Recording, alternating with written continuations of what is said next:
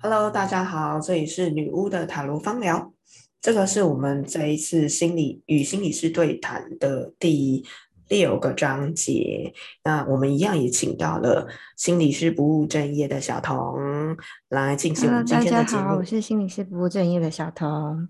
Hello，好，我们今天要聊的。话题呀，其实让我有点犹豫，但其实我们有做过跟动，就是打疫苗的话题，这应该是在去年最热门的话题。那现在的话，我相信该打的人都打的差不多了啊，只是说要是否要打第三剂，在台湾应该大部分人都打了两剂，对吧？小童打了几剂呢？我打了三剂，你已经打了三剂，然后要准备打第四剂吗？呃，可能需要，因为我的工作在诊所，所以呃，它其实是一个高风险的环境，所以呃，通常都会需要能打第四剂就尽量打这样。嗯，我个人的话，其实只有打两剂哦，我也非常的犹豫。其实，在去年的时候就有已经有一点犹豫了，因为我身边的朋友圈是非常拉扯的两端。一端的人是觉得绝对是必要的，然后另外一端的人话就是完全主张自然免疫，就是一剂也不打的人。对，那刚开始我会觉得，在去年的状况底下，因为家里的小朋友还很小啊，然后老人家年纪身体也不是很好，所以就去接种了。可是后来那个，比方说疫苗的副作用啊，还有一些死亡消息的新闻等等，在我身边。的朋友是越来越多的，对，嗯，就会让人有一点越来越质疑。那因为现今年其实大家开始有小朋友的疫苗可以打了嘛？那身为妈妈，我们家小朋友其实是只有两岁，本来是只有五岁，哎，六岁以上还是五岁可以打疫苗？现在开始一开始是六岁，一开始六岁，现在开始从六个月到五岁都有了，那就会变成。好像跟我越来越相关了，所以这件事情 我其实都非常的犹豫。嗯，那关于这样心理学里面，嗯，哈，不好意思，有没有想法？在心理学 里面，我们会谈到两难这件事情，就是会有三种模式，一种叫做双驱，就我两个都想要，但我只能选一个。另第二种叫做双臂，就是我两个都不想要，但我必须选一个。然后其实最常见的是第三个，就是跟疫苗议题有有关的，就是它叫趋避冲突，意思就是说这件事情有我想要的地方，也有我不想要的地方，但是我选了，我就必须都接受，承担风险的。对，没错，就是。前阵子不是有一个很红的广告，叫做“小孩子才做选择，我全都要啊，我全对那个其实比较像是双区冲突，就是我必须我我我都想要，然后我只能二选一这样。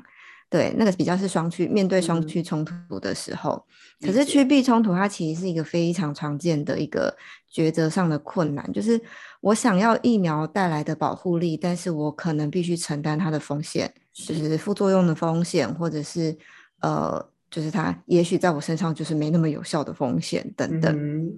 嗯，没这么有效也就算了。对啊，或者是 哎呦副作用的风险很高，这应该才是大家最怕的。或者是反过来说，我不打疫苗，我就不用承受那个副作用的风险，但我就需要去承担那个可能会中标 的风险。重症的风险。对，它就是，对它其实就是。趋避冲突会呈现的样貌，对啊，这个让我想到我在占卜的时候，因为这个系列我们今天其实是到了塔罗的系列。那本来我们是会每个系列找一张情况符合或者情况相似的牌，不过这个部分呢，我会先想到我在占卜实际真的很常发生这样的情形，比方说。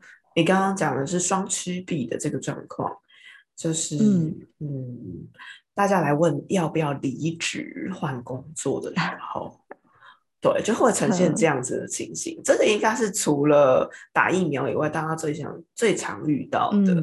对，那就会是一个二择一的排阵呢。然后，对，嗯，所有的个案呢，大部分的个案其实就会告诉我说：“那请老师帮我选择一个最适合的。”嗯，但我个人在占卜这种二选一、二择一的情形后，我还是会跟我的个案说，其实，在塔罗占卜里面，他们比较像是一个风险，先做风险分析的情形。那在两条路，不管是离职或不离职，我都会跟你分析它的风险。对，嗯，那你去去选择风险你最能承担的那个部分啊，对，或者是说你觉得利益你觉得最吸可以吸引的那个那个那条路去走，嗯，那至于到底适不适合你，其实多半还是会留给当事人去做决定。很多情形是，呃，我就算跟他 讲，也许其实是不要离职，各种因素下面，其实。判断上可能会是比较理想的，但大家最后还是会看自己的心情了，还是撑不住，就还是离职了。对啊，我觉得那个就是，比如说以离职来说，它的代价可能是我不离职，我的自尊会委屈，或者是我会不能做自己。这个代价跟离职的代价是我会没有收入。对对，那这个其实每个对每个人来说，那个重要性，或者甚至你同一个人，你在生命的不同阶段。会有不一样的承担代价的风险，就是的能力。嗯哼，所以很多时候，像呃，我自己在接个案，有时候也会遇到，就是个案可能就是有几种选择，可是他都会不想承担那个做决定的那个人，他会想要请我来帮他决定，或者是问我他该怎么办才好。哼。可是这件事情真的没有人可以帮你做决定哎，所以最后你会怎么回答你的个案？让我参考一下。我会跟他说，就是每每一个决定都不是完美的，都有他必须承担的代价。那其实对他来说，他要去评估的是说哪一个代价是现在的他可以承担得了的。嗯，他可以不用很。费力的去承担那个代价，是的那一个，可能是他现在此刻的他比较适合做的选择，但不代表他现在选择了 A，他就不能选择 B。这个选 B 这件事情，可能是过一阵子他才能够做到的事情，也不一定。就是人生不是就是只有此时此刻，你还有后面，你还有未来。嗯，他可能他就是一个阶段性的吧。对，对啊，对啊。这也是我在占卜的时候还蛮常跟个案提到的，就是比方说，以目前这个三个月，你如果要下这个决定的话，可能是理想或不理想，但不代表也许过了半年还是同样的情形啊。对对啊，嗯，在我身上其实最最趋避冲突的事情就是要不要生小孩。嗯。那我当当时其实是在一个，就是快三十岁的时候，然后呃有办法生，那个时候生小孩其实是还有一些体力可以照顾小孩，嗯，然后但缺点就是我会没办法在，就是我的事业正要冲，或者是正要头洗下去，但是呃有了小孩变成我必须缓缓，我必须延后这件事情。嗯，对。然后我当时非常的挣扎，然后是是，我觉得很，我我当时卡在一个点，是我觉得我我会以为我此刻选了 A，我就永远不能选 B。嗯，我如果选了小孩，我选择生，然后我是不是事业永远就必须放弃？然后这个点真的是在做决定的当下，那个人会卡住的地方。哦，那后来我的督导就跟我说。呃，我我现在选小孩，不代表小我一辈子都只能选小孩啊。我也许十年之后小孩大了，我可以回过头来选事业这件事情。嗯，但其实大家会担心的是，因为像我们两个的工作啊，嗯嗯，该怎么说？其实都是属于好像，呃，要怎么讲？等于说，你隔一段时间随时回来，当然中间中断再回来，一定会有回归上面的磨合期。嗯嗯。可是我觉得，以我们两个工作性质，其实都是呃有衔，就是容易衔接的。嗯，假设你真的是在公司上班，嗯，你可能是我觉得行政人员或行政计划，在你累积的年资跟对因为你年纪的进入障碍，我觉得年纪的进入障嗯。碍，这个会是让非常多妈妈非常的嗯。呃犹豫的事情。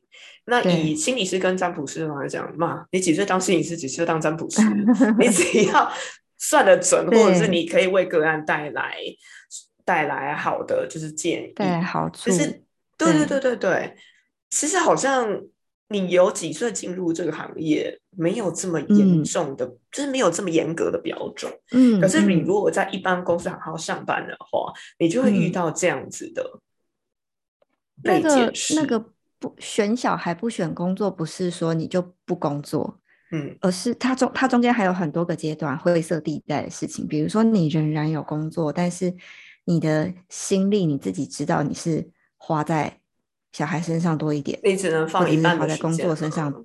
嗯对对对对对，所以你并不是完全的不再累积你的工作年资，嗯或者是完全的没有在吸收工作相关的事情。对，只是你你会知道，你这段日子你之所以没有在工作上有很多亮眼的表现，可能是因为你能量就是有限嘛，你分了一部分给孩子。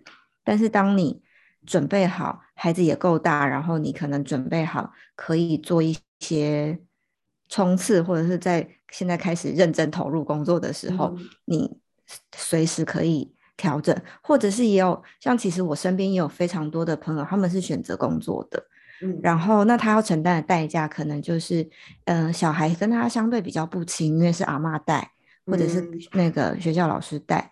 那但是这个是这个如果是他可以承受的承担的选择，那我觉得这对他来说也没有什么不好。对，你知道人总是会嗯有千千万万的、的想法，这个就牵扯到我们上一集所聊的安全依附关系。对啊你就会在亲子社团上面或者看到文章是说，啊啊。哦，这样子小孩的就亲子依附关系可能就会不理想啊，等等，然后我妈妈就会啊，被可是其实也像我我说的，就是我们在长大的过程中，我们的依附关系也是有可能改变的。嗯嗯，所以有嗯可能此刻对你来说就是最关键的事业冲刺期，然后刚好有年纪的问了小孩。题啊，我我觉得对有有些人其实是回不去的，对啊，对啊，所嗯以我觉得还是会回回过头来是那一句话，就是你能够承担的代价是什么？然后就会有人跑占跑来占卜问说：“老师，我真的不知道。”然后就，是所以就是要好跟好的他一起厘清这件事情。对，好好的理清这件事情。他可能就是呃，又想工作又想要小孩，或者是他觉得有小孩这件事情让他没有办法选工作，但是他我又想要工作，又想要小孩，对，就是这种这种两难的情境，就是会全都会要。没错，对啊，所以其实人生有非常多这种这种时刻。那健康的心理状态其实是你会去评估你最想要的人生、最不能退让、最不想放弃的会是什么。对呀、到底是什么？最后大家都会这个这回来想个答案，每一个人都不一样。都不一样，真的。对，对我来说是关系，所以我后来就是比较是选小孩，但是我并没有因此不工作，还是有在工作，然后只是工作上我就不会去争出头的机会。嗯我的状况是我还算蛮幸运的，就虽然工作时间减半了，但至少有人是可以，呃，公婆嗯。家里面的人是可以帮忙带的，所以也不需嗯。要用到托育的系统。对，但嗯。是就会变成我把自己炸的有点干。带完小孩以后马上工作，然后久了啊。以后，刚开始是因为工作是我非常喜欢的内容，嗯嗯所以刚开始很享受，可是久了以后，真的嗯。发现体力跟脑袋负荷有点受不了，所以我对花了一点时间正视这件事情。好像做自己喜欢的工作，你还是会很累，还是需要休息的时间。对啊，这其实某种程度上就是在一第一时间你付出的代价是身体健康，嗯，但是现在跟当时做决定，你现在可能付不起身体健康这件事情了，所以你要，重新评估一下你的可以承担代价的风风险的能力是多是哪怎么样。我可能就会各放掉一点吧，但觉得嗯最近放掉工作比较多。对，最近放掉工作比较多，对，然后就啊不想做嗯，好累哦。嗯，做少一点啊，不用完全不做。会会就是做少一点啊，真的跟之嗯。前没有小孩的时候比较起来，就已经工作量其实减非常少，你就是没有没有嗯。体力，没有精神力，对，嗯即使是喜嗯。欢做的事情，嗯，但它就是暂时的，你不会永远都在这个状态里面。这个状态可能你不哦。够满意，但是它是暂时的，你会有身体回来的时候，嗯，身体回来的时候嘛，四十岁只会对一路往啊下降。你可以用其 他方式帮助自己身体回来啦。比方说吃健康的东西，跟对对就是运动跟训练，运动运动跟训练也要吃一下时间，重新做时间的安排。哎，是说到选择跟选择跟决定这件事情啊，其实说嗯塔罗牌，除了那个二选一的占卜情境以外啊，我会想到一张牌叫做恋人。恋人的这张哦，牌，这么大的牌，对，大家都以为它跟感情、跟人际关嗯系有关，对它有关没有错。可是它在马赛塔罗牌，就是比较古典的塔罗牌里面，它有一个很基础的含义，就是选择。所以你看韦特以外的塔罗牌啊，像是马赛牌呀、啊，你就会看到里面他画的是呃一个女一个男生站在中间，然后旁边有两个女生，他看起来好像落入某一种选择。对，嗯那这个是蛮有趣的，大家都在想说，为什么恋人这种跟建立关系有关的牌，它会有选择这个重要意涵在里面呢？那我们其实可以从嗯塔罗牌它在人生所扮演的阶段去做剖析。那像它嗯是大牌里面的第六张牌嘛，前面我们可嗯以从愚者看到魔术师，魔术师带来女祭司，女祭司带来皇后、皇帝。女帝，然后皇帝跟教皇，再来是恋人。他有一点在讲我们成长过程中，我们先从呃女帝的这部分接触到妈妈，再从皇帝的这个部嗯分接触到爸爸，它是一个人生旅程的进展。那在教皇的部嗯分，我们接触到社会制度，像是老师，我们进入到学校。嗯那恋人的部分的话，是像是一个人他来到了青春期，他成为一嗯个青少年，开始学习独立，或者是说嗯成为个体的一个过程。当你成为嗯学习嗯独立，青春期，你会开始会有一些选择，比方说，呃，你是要选择顺从父母，或者是其实嗯。顺从自己。这是还蛮常出现在，啊。比方说，我们说选择大学科系呀、或者你要选对。择技职体系的这个部分，你的逐步变成大人的过程里面，你就会有越来越嗯。多选择。那在这个选择的没过程里面，错。去需要去了解你可以承担的风险，跟你感兴趣的的嗯那条嗯路那样的。嗯，嗯所以这是为什么选择他会跟恋人在一起的原因，它是符合人生我们在成长过程里面的这个成长阶段所面临到的事嗯对。好有趣哦！这个呃不知道其他系统塔罗牌的人还真不会发现这件事哎。嗯，所以我觉得塔罗它会准不完全只有，比方说图像跟你内心的对应，它本来在设定的时候，它就包含了一些西方人对于宇宙跟人生，或者是我们说灵魂的哲学在里面，对吧？嗯可以从里面看到一个灵魂成长的路径，蛮有意思。哦，嗯，真的很有意思。对呀，好喽，那今天这一集我们就是从这个打疫苗来聊到选择，再讲到塔罗牌占卜现场里面发生的事情，希望大家会喜欢。那我们就下集嗯再见喽。拜拜。